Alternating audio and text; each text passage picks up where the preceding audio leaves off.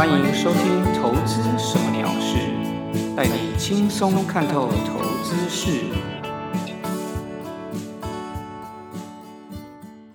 Hello，各位听众朋友，大家好，我是 Tony 哥，很开心又在空中和大家相见。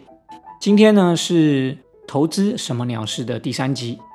那么今天呢，主要的主题叫做“赢在投资的起跑点”。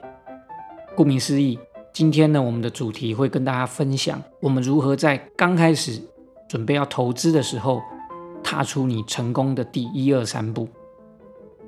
好，那么今天呢，主要会跟大家分享三个重点。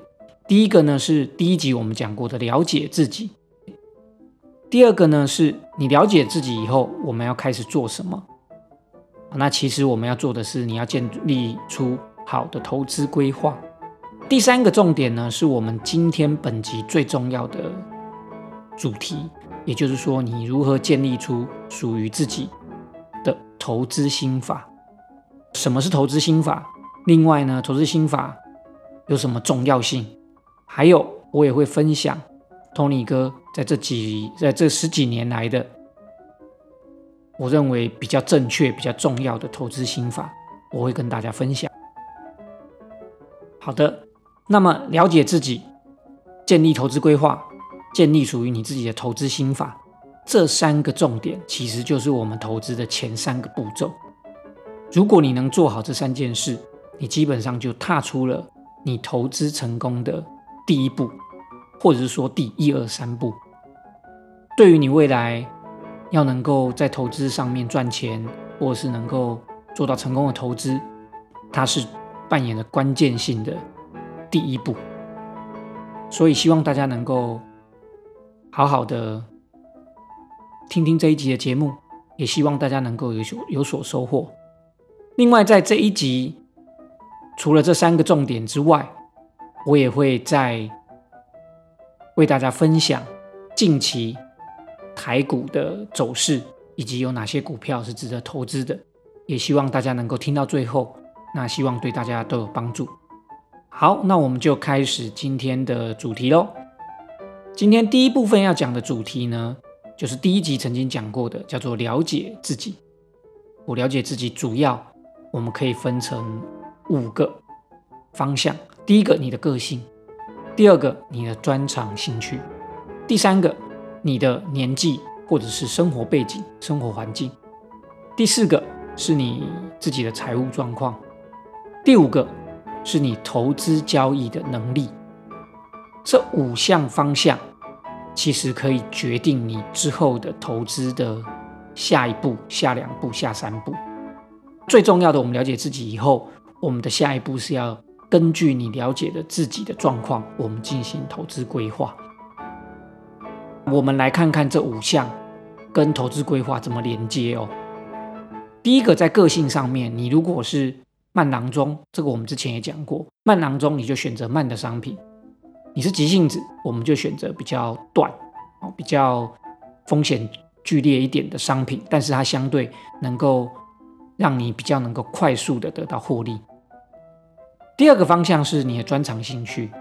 假设你的专长是在科技业，你本身就在科技业工作，那你当然就可以去尽量往科技业这方面的，不管是股票或基金。或者是一些商品去做投资，因为你最擅长，你也最熟悉。那假设呢，你是在国外念书，或者是你在国外工作，你国外或者是语言能力对你来说不成问题，那你甚至可以去投资国际或者是国外的一些商品，因为对你来说，语言或者是得到资讯对你来说是方便的。啊，所以这个就是你的专长。那另外你的兴趣，假设你就是很喜欢。玩电玩，喜欢看电视，那你也许就可以去对这方面的产业去做更深入的了解，在研究这些东西的时候，你会更有的兴趣。研究出来的成果，我相信你你做起来也就会比较开心了哦，所以对你的投资当然就会是一个帮助。第三个，我们讲到的是你的年纪以及生活的背景环境。那这些会影响你的什么？影响你的风险程度，你投资的风险程度。假设你年纪比较轻，其实你可以承受稍微高一点的投资风险，所以你可以去选择比较风险性高的产品。原因是，假设你如果投资失利，你输了钱，你还有很多的时间，也许可以赢回来，或者是说，你可以利用你年轻的时候多学习一点，多累积一点这些经验，那你未来会在在投资生涯里面，其实还有很长的路，你未来会更好。那假设呢，你的生活环境是不太容许你能够承受太多的风险程度，譬如说你有经济的压力，你可能已经是。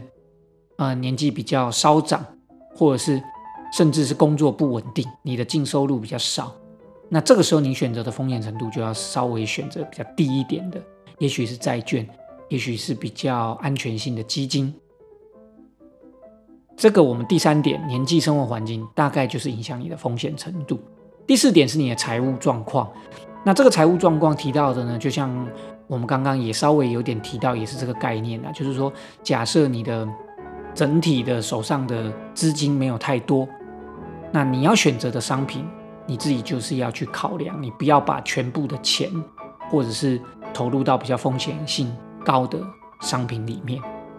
那要记住一件状况，一件事情，就是说，我们永远不要把自己伤筋动骨的资金丢到投资市场里面。基本上，你要投进投资市场的钱或者是资金，一定要是宽裕的。这样你在投资上面呢才会比较轻松，才会像我们的节目名称一样，它是件鸟事，你是可以放它飞的，不要让自己造成财务上的压力哦。所以这个就是你的财务状况。那每个人财务状况是不一样，有的人钱很多，有人钱很少，钱很多有钱很多的投资的方法跟商品，钱少也有钱少的投资方法跟商品，都可以去考量。这也就是我们的第四点。考量你的财务状况。好，再来第五点呢，我们要讲到的是投资交易的能力。那这个投资交易的能力决定了什么？决定了我在第一集有讲过的，你的主场在哪里？那这个主场的意思就是说，你可以决定你要投资的商品、投资的市场、投资的方式。我举个例子，假设你的交易系统速度就并不快，那你。就不可能去选择一个需要速度进出非常快的投资的方式，譬如说当冲。那假设你的环境上面就不允许你能够随时的看着交易的市场的盘面，也就是说你没办法常常盯盘，你当然就不可能去选择你需要常常看着上上下下去做交易的这种投资方式。我这边要举一个例子。这个是九月二十二号在《自由时报》有一个报道，它的标题叫做“台股不等速”，哦，速度的速，台股不等速，外资主杀投资人。那其实里面的内容，大家可以有空的话可以去 Google 一下这篇新闻，但是我可以稍微讲解一下，这篇其实就是在讲说，因为现在台股已经是逐笔交易，所以有许多外资，它其实把它的交易系统都已经我们。这个叫做 collocation，他已经把他的交易系统完全的就是放在交易所旁边的机房，所以它第一个交易的系统比较近，第二个外资他们是花非常多的钱在建构他们的交易系统，所以他们的速度上面非常的快。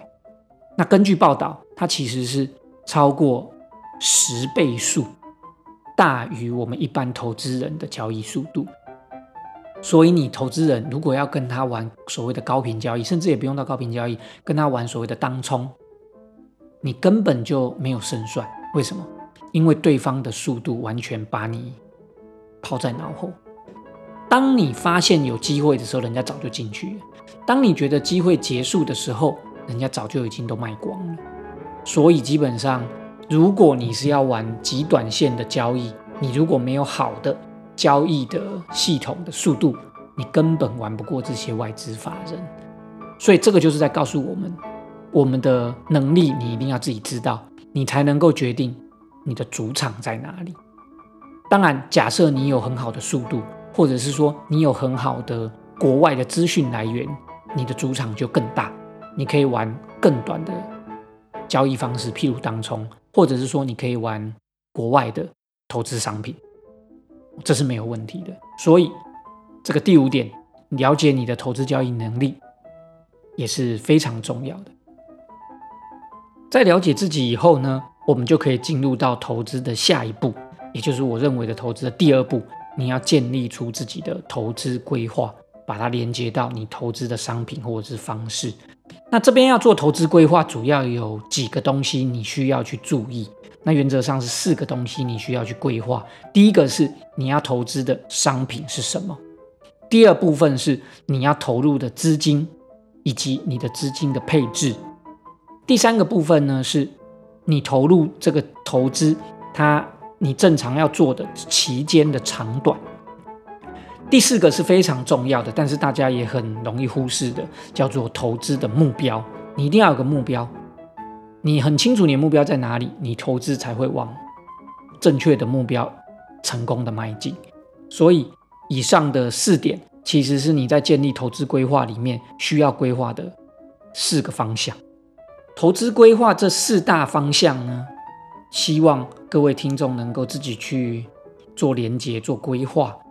那细节上面呢，我们就不去讲，原因是投资规划这边呢，可能会是比较是个人的，都不太一样，所以呢，大家一定要做好自己的投资规划。再来，你做完了投资规划之后，我们就可以迈向我们的第三步。第三步就是建立出你自己的投资心法。那什么叫做投资心法？投资心法其实呢？大概就是指我们投资操作的一个技术原则，但是它是比较大原则。也就是说，你在投资的时候是使用的是基本面方法，还是技术面的分析？你在投资在交易的时候，常常是追高杀低，或者是买低卖高。那也就是说，你是做趋势还是做反向？另外还有就是。你在做投资的时候，大部分都是买进以后就长期持有，还是说你常常在做区间来回的操作？啊，是 buy and hold，还是我们都是在做，呃，常常在做短线的一些区间操作？以上我们提到的这些种种的操作原则，我就把它叫做是投资心法。但是它还不需要细致到说你什么时候进场、什么时候出场、挑什么股票的一些方式，因为那个。我们会把它更细的叫做投资策略，投资心法只是指你在投资操作的一个大的技术原则，细节上面我们才叫做投资策略。好，那以上呢就是我对于投资心法的做一个简介。那现在呢，其实你可以根据你的第一步了解自己，第二步建立投资规划以后，你要找到你的第三步就是。建立出属于自己的投资心法。那这个投资心法我没有办法教你，因为这个是属于你自己，这很可能就跟你的个性、跟了解自己后面有关系。所以为什么我在第一集会讲到了解自己？因为了解自己是你所有投资后续的起步。所以当你了解自己以后，你才能够建立出你的投资规划，建立出属于你自己的投资心法。那我这边呢会分享一下我的投资心法。我的投资心法主要就是有三句话。第一句话叫做价量优先，第二句话叫做顺势而为，第三句话叫做简单执行。再重复一遍：价量优先，顺势而为，简单执行。这个就是我的投资心法。这个投资心法里面呢。其实包含了非常多的观念，我大概整理出来，大概有十大观念，主要其实是以这三大投资心法衍生下去的，所以我们就从这个几个观念里面，大家来一起听听看。第一点就是股票的价量反映所有的资讯。根据这句话，其实你就会知道我的心法里面，我其实是比较偏技术面的，因为我认为基本面是过去的资讯。它不代表未来，但是常常我们还是得预测未来。那么你要预测未来呢？你可以用很多方式，那基本上也只也只能使用历史资讯。那如果你要使用历史资讯去预测未来，我就不是只有使用基本面的资讯，因为我认为股票的价格与它的成交量，它不但包含了所有基本面的资讯，它也包含了所有的，包括投资人的心理，包括投资人的对这一只股股股票的预测，全部都包含在它的价量上。所以，我是比较属于技术派的。所以第一点，价量反映所有的资讯。所以基本上我的操作，基本上最重要的就是看股票的价格跟成交量。第二点呢，是趋势不容易改变。我在做交易的时候，我在做投资的时候，一定是做顺势，我不会去做逆势。所以在我的操作来说，我不太会去做所谓的。低买高卖做反向的操作，我基本上一定是做顺势。那至于顺势怎么做，那就是在下一步就是投资策略，你就会去明定你所谓的做顺势你要怎么做，怎么规划。你是做啊，譬如说月线以上，或者说十日线以上，那如何买，如何卖，那这个就是策略细节才会去定定。第三个心法呢，主要是短线比较好控制风险。但是做长线，你才会可能赚到大钱。这个心法呢，就会使用到，就是说，假设你现在是要控制风险，我就会做短一点；假设我觉得现在是好机会，我想要赚大钱，我就会做长一点。第四个心法，第四点呢是赚钱，我就尽量能够抱着持股；亏钱，我一定赶快卖出。也就是说，有一句话讲得很好，叫做“赚能报，亏要跑”。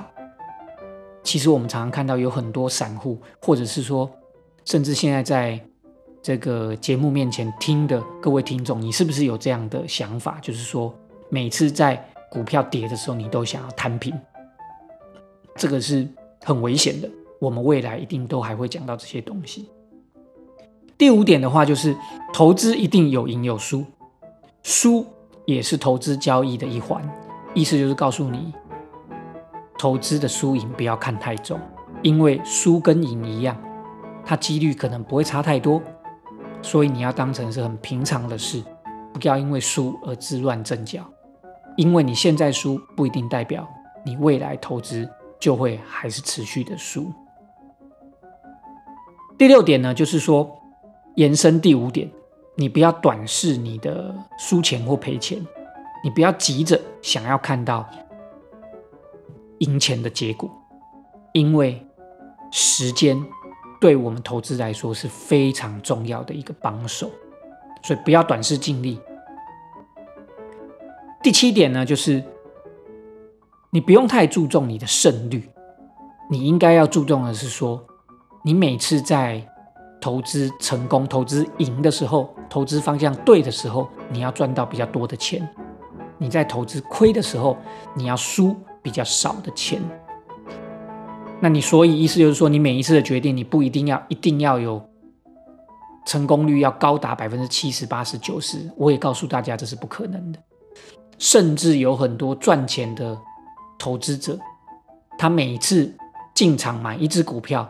真正会赚钱的几率可能只有低于百分之五十，但是他通常都可以把握那个成功的时候去赚到大钱，失败的时候，也就是说决定错、看错股票的时候，往他的反方向走的时候，他会让他亏少少钱的就出场，以确保他赚的钱会比亏的钱多。第八点呢，就是我们在每次投资的时候，一定要建立停损的位置。这个未来我们一定会谈到，因为我认为这是非常重要的观念。不过事实上，有一种讲法，有一派学说是说，其实投资不用停损，它是有机会让你赚钱的。这个目前呢，其实它并没有错，它可能是对的。不过那是建立在某一些状况上面，这个未来我们有机会都会再探讨到。第九个是说，你在做投资交易的时候，你一定要建立很简单、容易执行的策略。你不能搞一堆很复杂的想法或者是很复杂的讯号来去做交易，因为那个会造成你无法执行。你一定要非常简单。譬如说，我们可甚至可以简单到今天只要是下雨，我就来买股票。当然，我这是随便乱举例子啊。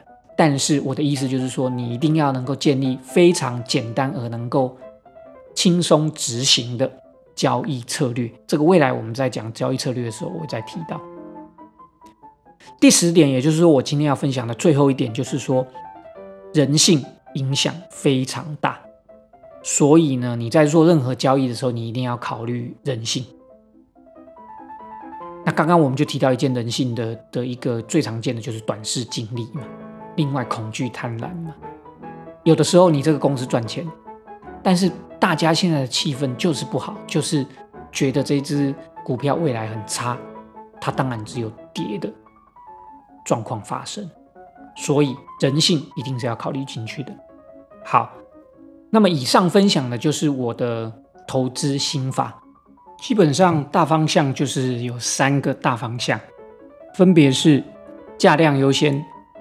顺势而为，简单执行。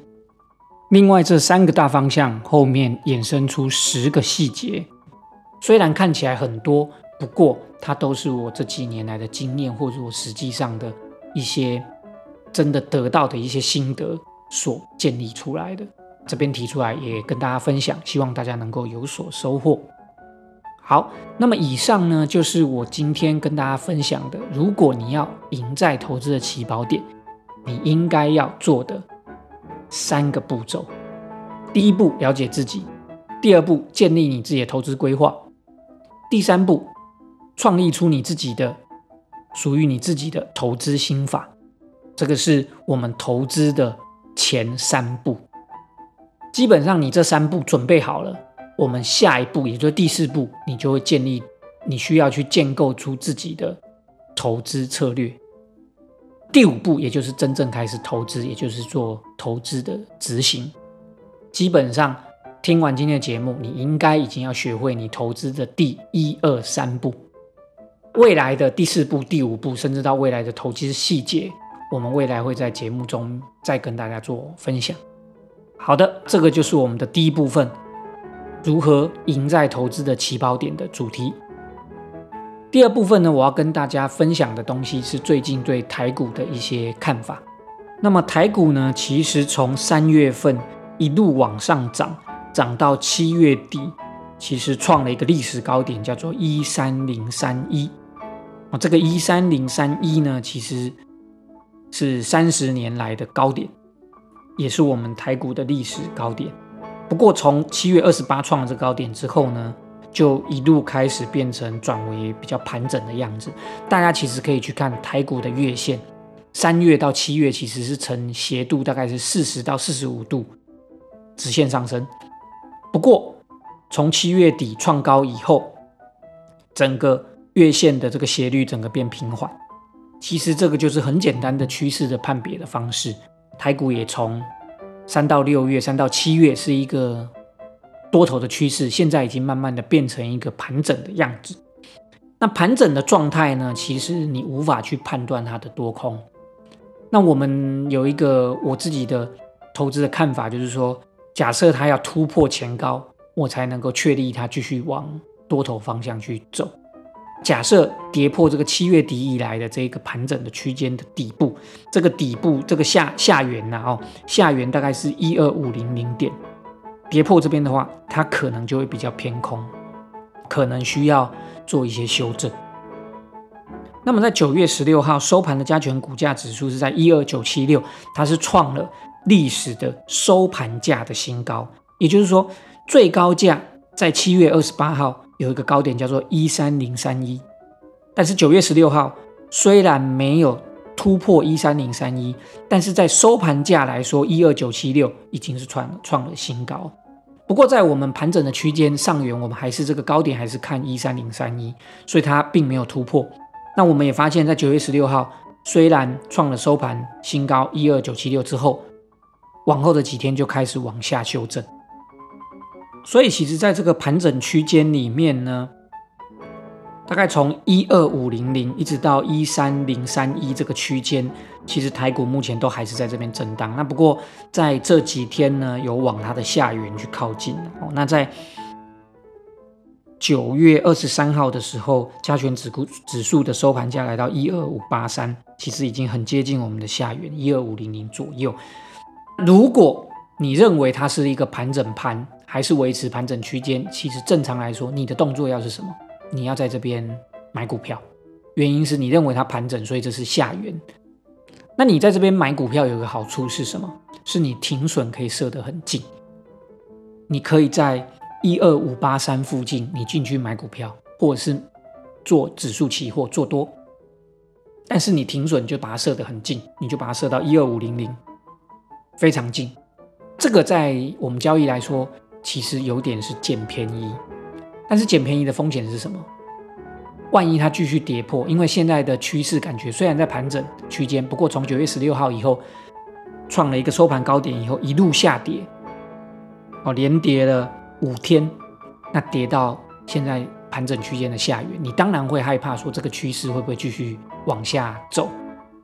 那如果顺着这个趋势，短期趋势是往下的话，很有可能它很快的就把这个一二五零零怎么样跌破？那所以你失败的几率就会高。如果你觉得这边已经有风险了，你认为比较容易往下走，那你这边应该要做的动作是，你反而是不要积极的买进，甚至应该要减码。因为现在台股也许在短期内走到比较弱势，所以任何的交易都是你所做的决策，这个决策都是照现在市场的状况去决定的。我分享一下我的想法，我认为目前还是区间盘整啊，那所以现在是很接近我们区间盘整的下缘。那下缘的话，对于我比较风险。承受度比较高，或者是我其实交易比较积极来说，我这边其实是在挑好的股票去进场。股票的挑法跟我们指数一样，你可以找一些哦已经有跌到比较相对低档，但是记住一个东西，我在做这些决定的时候，我一旦进场买股票，我一定会去设我的停损点，因为区间盘整的想法，万一失败，马上就会变成一个下跌的修正，所以你要赶快出场。所以这个是目前我的看法。好，所以以上大概就是我对大盘的一些看法。基本上简单一句话就是，我认为还是盘整。如果是盘整的话，这边甚至是可以是一个捡便宜的好机会。不过你捡便宜，所谓捡便宜就是说它停损很近。不过一旦跌破停损，你一定要赶快出场，因为它很有可能随时就会转向空头，转向短期的修正。好，那再来跟大家分享一下，在近期内我注意的一些个股的状况。事实上，在九月二十三号收盘来说，因为台股这一阵子，哦，从九月十六号创高以后，一路往下跌，又跌回区间的低点。事实上，有一些股票甚至是轮动的很厉害，股票轮动很厉害了，所以有一些其实甚至从高点有开始往下转弱的迹象。所以事实上，这一阵子股票真的是。不太好找，不太好做。不过在九月二十三号，我有发现某一个有一个族群哦，它是看起来在台股里面相对的强势。另外，在九月二十三号，虽然连续跌了这么多天都是黑 K，大盘都是黑 K，不过这一类的股票看起来没什么跌，甚至在九月二十三号，它还蛮强势的上涨。这一类股票就是比较接近太阳能的股票。这边跟大家分享一支太阳能的标的，叫做六四四三的元晶。那基本上它在这一波台股在下跌，它顶多只是撑在这边休息，做一个量缩整理。其实表示它相对强势。在九月二十三号，它甚至是收了一个涨停，准备要挑战。它的前坡高点是二十八点五，那目前九月二十三号收盘的价格是二十七点九，前坡高点二十八点五，看起来是有机会去挑战。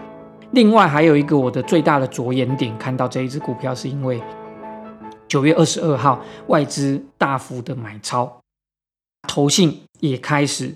在九月二十二号也买进它的股票，所以看起来筹码上面是有人买。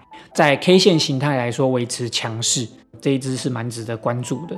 不过这边不是要推荐大家一定要去买它，我只是觉得在台湾目前的状况，其实股票真的不太好挑。我硬要找一个强势的股票，看起来也只有目前，尤其在这两天来说，太阳能是还不不错。不过还是老话一句，现在是个区间盘整盘，其实它趋势并不是很明显。虽然这个股票看起来还是偏多，没有问题，不过大盘随时有可能转弱或者是进入修正，所以当你在买股票的时候，一定要去设好停损。六四四三元金，我的建议停损位置就会放在九月二十三号那一天红 K 的低点。那那天红 K 的低点是二十五点八五，也就是说，你可以做任何的买进的动作，任何价位都可以，因为它有机会甚至继续多头。不过你一定要守好这个底线。假设跌破这一个所谓形态上面的转弱点，叫做二十五点八五，但是我讲的这个都是比较短期的，然后短期的形态上面的转弱点二十五点八五，你应该就要赶快停损出场。大家在投资股票上面。大家一定要风险程度还是要考量好。假设你如果没有办法做那么细腻的停损，或者是很短期的卖出的话，我认为这一阵子反正大盘也还在盘整，所以如果没有很多持股的人，我认为现在你也不用急着要买股票，你可以稍微观望一下，等到趋势比较明显的时候，我们再来进场。好了，时间过得非常的快，今天的节目也差不多到了尾声。希望我今天的分享的节目内容能够让大家有所收获，或者是能够得到一些心得。如果大家有任何的想法或者是问题，甚至一些对我的一些意见，也都欢迎在留言或者是 email 给我，让我知道。那如果呢觉得我们这个频道讲的还不错，也希望大家能够给我一个好的评分，给我好的评论。这边也谢谢大家的支持。也希望各位听众朋友能够继续锁定我的频道，投资什么鸟事？今天节目就到这边结束喽。希望各位朋友继续锁定我们的节目，下次再与各位在空中相见，拜拜。